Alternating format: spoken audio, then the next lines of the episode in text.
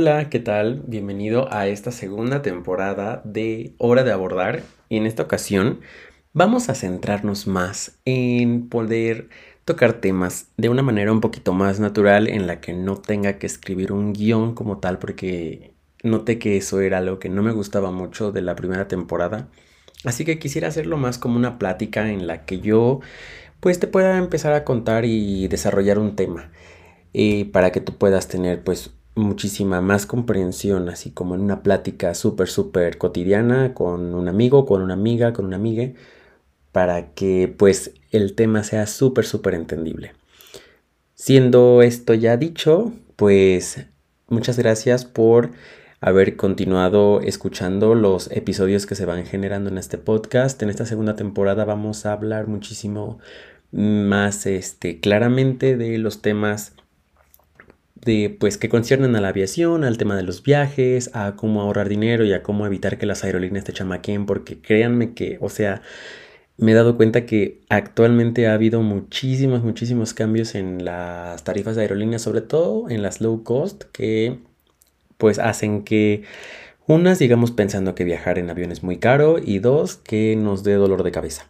Y bueno, hablando de eso, justamente el tema central de este episodio es, como tal, las estafas de las aerolíneas low cost.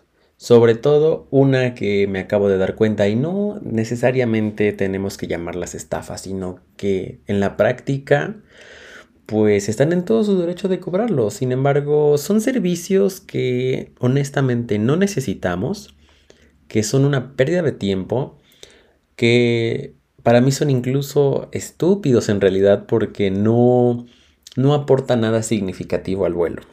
Y justamente el, querer o la razón de este podcast fue justamente hacer que las aerolíneas no tengan tanto poder sobre los usuarios, no nos chamaquen, no nos vean la cara. Y hay veces en que estas aerolíneas pues tienden a simplemente meternos cargos ocultos, cargos que no queremos. Y pues justamente esto es lo que nos hace pagar de más. Pero bueno, te doy la bienvenida y después de esta pequeña larga introducción, vamos a comenzar.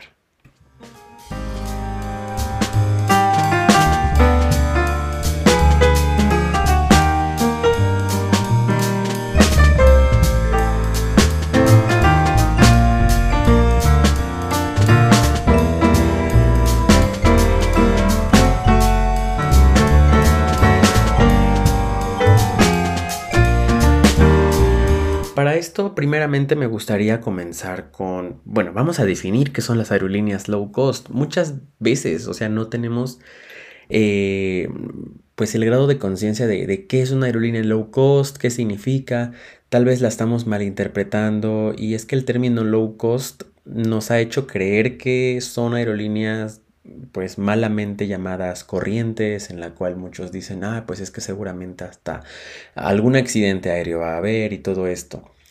El tema del mantenimiento es una cosa muy aparte, que no habla en sí de lo que, de, pues lo que es una aerolínea low cost. El mantenimiento no define el que una aerolínea sea low cost, es decir, barata, por así decirlo, o que sea legacy, que son pues las aerolíneas eh, tradicionales, que en este caso en México sería por ejemplo Aeroméxico o, u otras extranjeras serían por ejemplo Air France, Em, American Airlines, KLM, British Airways, todos, este, todas estas grandes marcas que hemos escuchado son las denominadas aerolíneas legacy.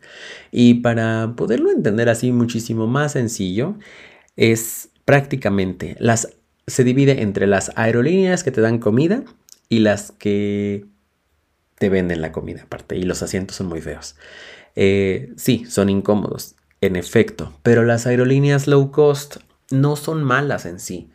Están diseñadas para que los pasajes aéreos sean muchísimo más accesibles y usualmente son más enfocadas al personal, eh, perdón, al público de negocios que solamente busca ir muy ligero y que no quiere este, pues tantos lujos. Tal vez suene un poquito contradictorio porque pues usualmente las personas que viajan por negocios tienen más poder adquisitivo y pues quisieran como más de este, de este tipo de lujos. Pero por ejemplo, si algún, eh, alguna persona va a cerrar algún trato en la ruta, por ejemplo, México-Cancún y solamente necesita llevar un portafolios, y eh, bueno, en muchas ocasiones también estas personalidades de negocios necesitan pues ahorrar costos o disminuirlos para pues un impacto menor en sus empresas.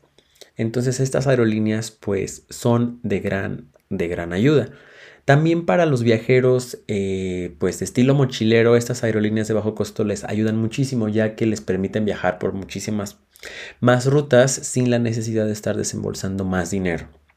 Es decir, si nos ponemos, por ejemplo, a un, eh, em, eh, como ejemplo, a un viajero que esté haciendo un Eurotrip, al final de cuentas, viajar en aerolíneas low cost dentro de este Europa le sale muchísimo más barato que tomar aerolíneas legacy. Y aquí, por ejemplo, vamos a mencionarlo. Spirit es una aerolínea de ultra bajo costo que opera en Europa los pasajes aéreos salen muy, muy, muy baratos, claro, con muchísimas restricciones que se tienen que considerar, pero que al final de cuentas disminuyen los costos ah, en comparación como si, de que si estuviéramos viajando en British Airways, en Air France, en Iberia, en Alitalia.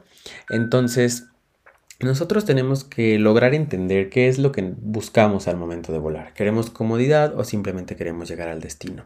Si es lo segundo, una aerolínea low cost será la mejor aliada para poder ahorrar dinero y para poder llegar a este destino. Sin embargo, es muy complicado que una persona que haya tenido una mala experiencia en una aerolínea low cost vuelva a viajar en ella. ¿Por qué? Por el tema de la percepción. Usualmente las aerolíneas legacy se perciben como las perfectas, en las cuales por el simple hecho de regalarte la comida, eh, un asiento con dos pulgadas de distancia entre uno y otro, y pues tal vez la marca que lo respalda hace que nosotros tengamos pues esta impresión de que va a ser muchísimo mejor el, el vuelo en general. Muchas veces no es así y lo digo por experiencia. ¿Por qué? Aquí en México y hablando ya de Viva Aerobús, que justamente es el tema, o es la aerolínea, perdón, con la cual que yo quería pues eh, enfatizar en este, en este episodio, porque Viva Aerobús ahorita está haciendo una tontería con un cobro realmente estúpido, que a mi parecer fue ya como la, la gota que derramó el vaso. Yo siempre he dicho que Viva Aerobús para mí no es la peor aerolínea, no es una aerolínea este, mala en cuanto al servicio, en cuanto al, a lo que es, a su función primordial, que es movilizar pasajeros. ¿Por qué digo esto? Y tal vez muchas personas tengan esta una opinión diferente. Y es que Viva Aerobús al final cumple. Yo es la, aerolínea en la que más he viajado y no porque sea mi favorita, ni porque la defienda, ni mucho menos porque tenga algún tipo de convenio, porque ojalá me pagara Viva Aerobús, pero no es así. Honestamente yo en los videos que subo a YouTube y en general los reels o TikToks o todo, si noto que una aerolínea está haciendo algo indebido o algo tonto, yo lo comparto porque mi objetivo es que las personas puedan identificar ese tipo de malas prácticas de las aerolíneas para que no caigan y así puedan poder viajar de una manera más barata y sin dolores de cabeza. Y bueno, ¿qué hizo Viva Aerobús? Bueno, se sigue posicionando, o bueno, quiere seguirse posicionando a la de a fuerza como la peor aerolínea de México. ¿Y por qué pasa esto? Bueno, eh, aerolíneas como Spirit, como Volaris aquí en México, tienden a restringir muchísimo el tema de los servicios a bordo para que pues una persona tienda a pagar más. Ejemplo, no te dan comida, pagas por ella. Eh, no te dan un asiento junto a tu compañero o compañera de viaje, bueno, tú pagas el asiento. Lo mismo si quieres abordar primero o si quieres llevar incluso una maleta de mano que hubo un tema ahí con Profeco hace un tiempo. O sea, tienes que pagar casi por todo. Eso es algo que prácticamente todas las aerolíneas lo hacen. Pero Viva Aerobús siento que está yendo muchísimo más allá de eso, porque hace un tiempo, a principios de año, existió una reverenda tontería. Eh, viaje protegido de Viva Aerobús. Me parece que así era el nombre, no recuerdo exactamente, pero prácticamente era un seguro que te hacía, o sea que al final de cuentas es un seguro que la mayoría de aerolíneas tienen y que las tarjetas de crédito tienen y muchísimos, muchísimas entidades financieras, en la cual si por alguna razón quieres cancelar el vuelo, tienes una enfermedad, una emergencia familiar o algo así y cancelas, te devuelven el dinero que tú pagaste. O sea, parte de ahí está bien. Pero la realidad es que muchas personas no, no utilizan perdón, este tipo de servicios. ¿Por qué? Porque en realidad es muy difícil que las personas cancelen y que si cancelan quisieran ese, ese dinero de vuelta. Eh, es un poquito muy complicado. Muchas personas, y me incluyo, no lo contratamos. Yo no lo contrato, no tanto porque no lo quisiera, sino que mi tarjeta de crédito ya incluye ese servicio en automático, aunque si no tuviera ese servicio en una tarjeta, yo no lo contrataría particularmente.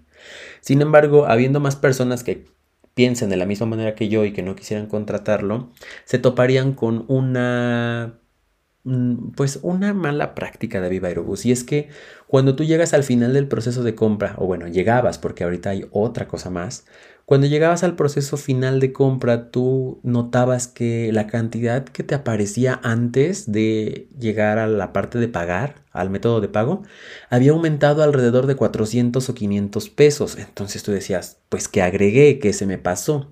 Te regresabas a la parte de los servicios adicionales, buscabas, ok, me pasé en, puse un asiento, este, agregué un hotel, puse algún seguro, porque usualmente es en la parte donde vienen los seguros y te dabas cuenta al, regresarte que no había absolutamente nada. O sea, por más que buscabas, por más que te metías a todas las secciones anteriores, por más que cancelabas la compra y la volvías a hacer desde cero, te dabas cuenta que al final otra vez 500 pesos extra. Y decías, ¿por qué? ¿Por qué? Bueno, a mí me tomó un rato, un rato largo darme cuenta de esto y a mucha gente le sigue dando lata. Y me doy cuenta porque subió un reel a YouTube, un reel, un YouTube Shorts y ha tenido muy, mucha este, respuesta. Muchas personas agradecen, muchas personas eh, dicen que no se habían dado cuenta de dónde estaba porque en realidad está muy escondido.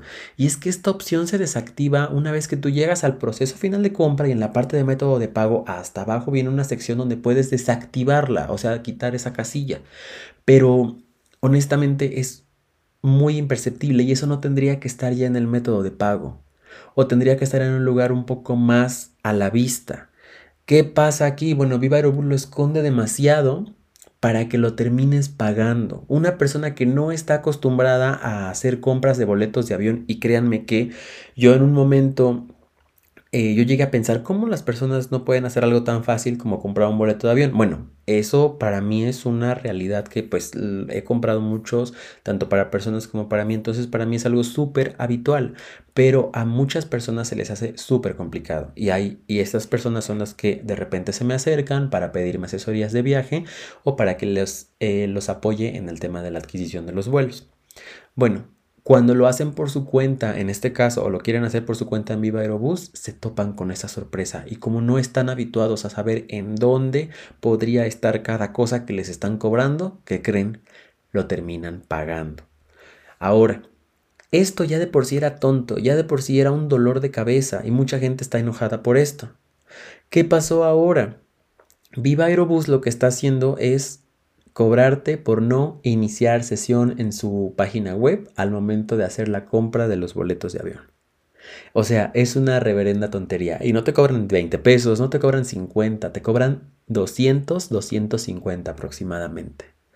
Es, es algo súper tonto y tampoco te aparece en ningún lado hasta que tú desglosas la tarifa y eso, eso es todavía peor porque la mayoría de personas casi no lo hacen porque eh, usualmente las personas Hoy en día solamente tienen noción de que existe la tarifa de lo que cuesta el boleto, ya saben, el boleto de a peso, el boleto de 99 pesos, y la TUA, que ha tenido mucha notoriedad en estos últimos años. Pero más allá de eso, también hay más cargos que luego se ocultan en el desglose del costo total del vuelo. Y ahí es donde yo me di cuenta que me estaban cobrando por un concepto totalmente idiota. Cargo por usuario invitado. Es decir, solamente por no iniciar sesión tú estás pagando 250 pesos más. Obviamente es súper sencillo quitarlo porque solamente inicia sesión si tienes cuenta y si no pues te creas una, inicia sesión y listo. Pero vuelvo a lo mismo. Una persona que no sabe esto, que no tiene cuenta, que no quiere crear una cuenta, que siempre ha comprado así, porque yo usualmente compraba 50, porque yo no utilizo los puntos Daughters, yo no, nada de eso en Viva Aerobus. Una persona que no tiene noción de esto, al final, ¿qué va a hacer? Pues va a seguir, va, a terminar pagando esos 250 pesos y esto le beneficia a Viva Aerobús. Y estás pagando 250 en esta ocasión ya no por un seguro, ya no por un asiento, no por querer pues tener derecho a comida o no por pasar primero en, en la documentación o en el abordaje. Estás pagando solamente porque olvidaste iniciar sesión. Es algo tonto. Hace unos días hice un video en el cual yo dije que Viva Aerobús te cobraba el pase de abordar. Cuando olvidabas imprimirlo y si llegabas al mostrador y hacías tu check-in y te lo daban, te cobraban. Y si era cierto, sí cobraban. Eh, muchos comentarios me corrigieron diciéndome que ya no, y me parece que sí, en efecto, ya no lo hacen, pero con esta tontería, al, al menos antes te daban un pedazo de papel en compensación, de, ah, ok, aquí está, se gastó la tinta, se gastó el papel, algo, o sea, también era tonto. Pero ahora 200 pesos solamente por no iniciar sesión, honestamente a mí sí se me hace una reverenda tontería. Pero fuera de eso, eh, mi, mi objetivo justamente es querer compartirles esto para que ustedes sepan que las malas prácticas de las aerolíneas, y digo las porque todas hacen de cierta manera algo similar. Tanto Viva como Volaris, como, bueno, otras aerolíneas a nivel internacional tienen esas malas prácticas por denominarse low cost. Sin embargo, el punto está en que nosotros las conozcamos para que al momento de que se nos presenten sepamos cómo actuar o cómo quitarlas y pues no estar pagando a lo güey. Ahora, no nada más las aerolíneas low cost o de bajo costo tienden a tener estos malos momentos en el servicio. O sea, a mí me han tocado particularmente que Aeroméxico es la que más dolores de cabeza me ha dado. Em, una ocasión por el proceso de compra y al final el reembolso tardó muchísimo, cosa que no ha pasado con las otras y los retrasos, las demoras y las cancelaciones con, con Aeroméxico son extremadamente frecuentes. Mucho, yo no he tenido demoras significativas ni en Volaris ni en Viva Aerobús, pero en Aeroméxico bastantes y la verdad muy, muy estresantes.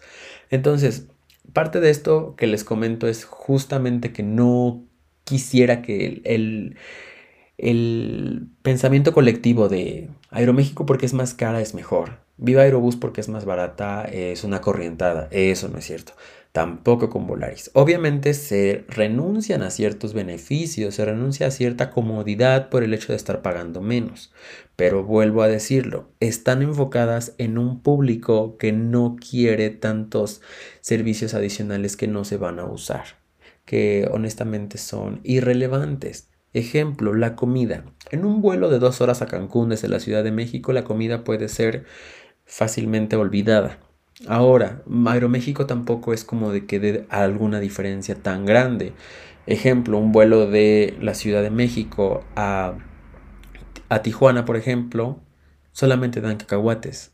Me parece. Bueno, a, Guadalajara y a Monterrey así lo hacen. Una bolsita de cacahuates que tiene como 6 cacahuates.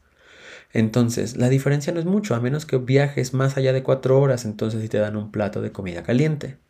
Sin embargo, si no, pues no conviene mucho esa, esa diferencia de precio, que en, la mayoría de ocasiones sí tiende a ser más.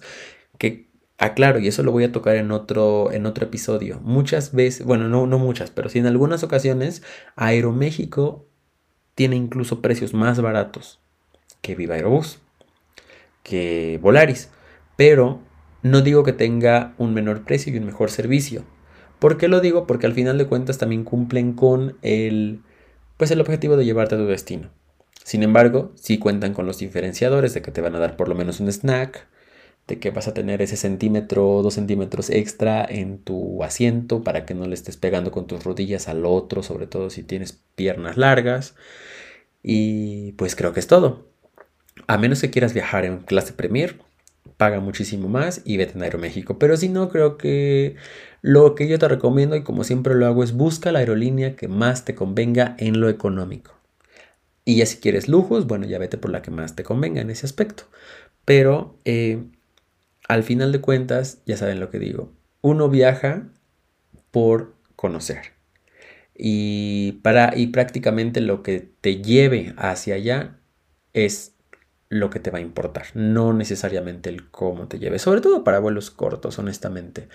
Si tienes la oportunidad y el dinero sobre todo de, para poder pagarte un asiento en clase Premier o en clase AM Plus o en alguna primera clase de alguna aerolínea en un viaje largo, por ejemplo, de Ciudad de México a Europa, bueno, págatelo, porque nueve horas o diez horas en un avión sí son extremadamente cansadas como para que te vayas en clase turista. Eso si quieres, pues ir cómodo. Y si tienes el dinero, por supuesto. Si no, pues al final de cuentas existen otras maneras de poder ir cómodo en clase turista y ahorrando muchísimo. También las voy a tocar en algún episodio.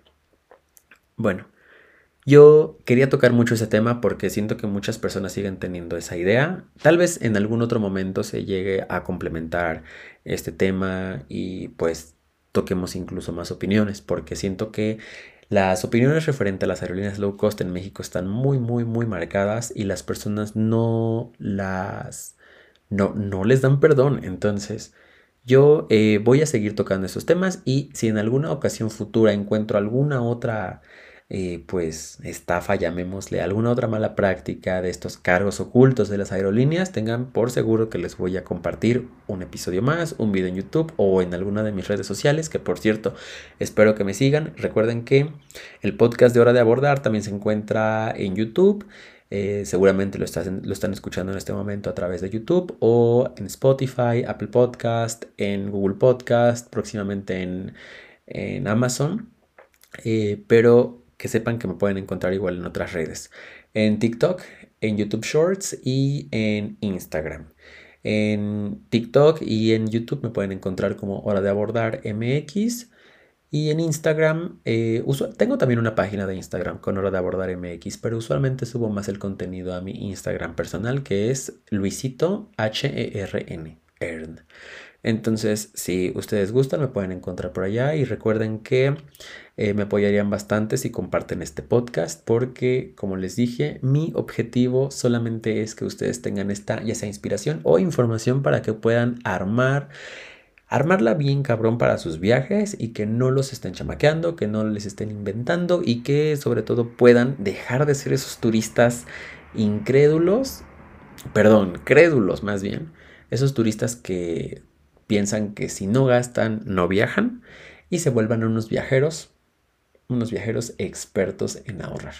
Así que, bueno, estamos platicando en el siguiente episodio. Eh, posiblemente lo suba la siguiente semana. Estoy planeando hacer un podcast diario. No sé si me dé tiempo, pero te agradezco muchísimo por haber estado en este primer episodio de la segunda temporada. Espero que Viva Aerobús ya no te chamaque. Y si en, algún momento caíste en esta estafa o terminaste pagando algo de más en Viva Aerobús sin disfrutarlo, pues agradeceré que me, eh, me lo comentes en alguna de mis redes sociales. Y si tienes alguna duda, ya sabes, me puedes escribir un DM para que yo te pueda comentar, si es que tengo la información claro, acerca de esa duda. Bien, recuerda que mi nombre es José Luis. Esto fue un episodio más del podcast Hora de Abordar y nos estamos escuchando pronto. Hasta luego.